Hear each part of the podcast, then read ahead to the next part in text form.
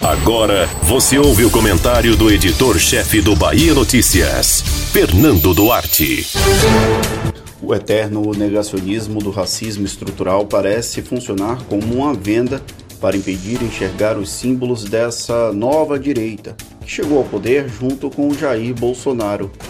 Basta ver as recentes apropriações da cultura de supremacistas brancos norte-americanos, que provocam ojeriza em quem entende as mensagens implícitas, ao tempo em que reforçam o comportamento neofascista desses grupos, aprovados por monstros até então escondidos no armário.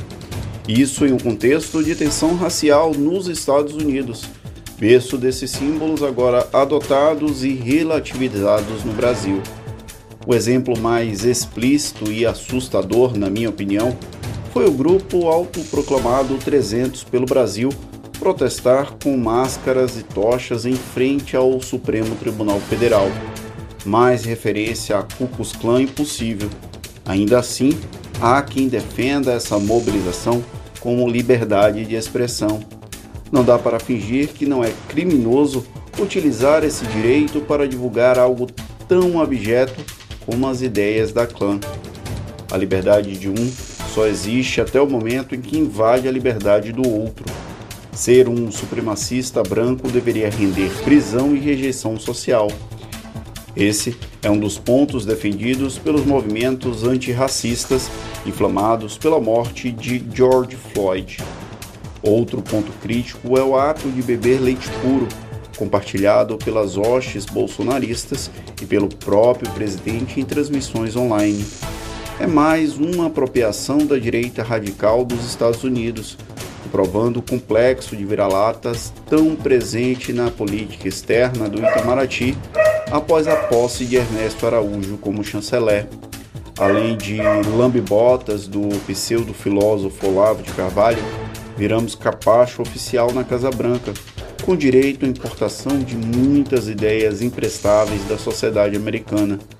Tudo isso com anuência e apoio da elite econômica brasileira, que usou o sentimento antipetista para transformar um país em uma nação comandada por despreparados, bem menores do que o Brasil merecia.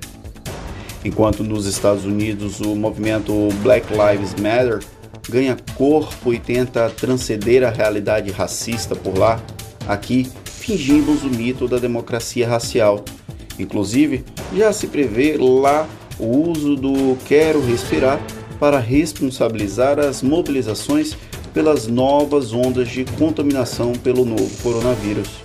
João Pedro, morto aos 14 anos em casa no Rio de Janeiro, se tornou mais um número na escalada criminosa do Estado contra os pobres e contra a população negra.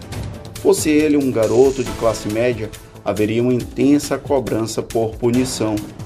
Mas Agatha Félix morreu há mais tempo e pouco se fala daqueles que assassinaram ela aos oito anos. Feliz será o dia em que consigamos admitir o preconceito arraigado em cada um de nós, especialmente o racismo, agora negado e rechaçado pelos detentores do poder no Palácio Planalto. Se você não se deixou emocionar pelas últimas palavras de George Floyd, ou pelas falas das mães dos pretos que são mortos diariamente no Brasil, talvez não resida aí humanidade. Vidas pretas importam.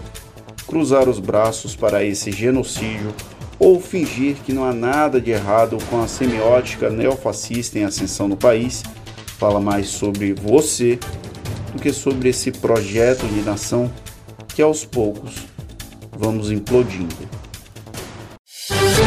Você ouviu o comentário do editor-chefe do Bahia Notícias, Fernando Duarte.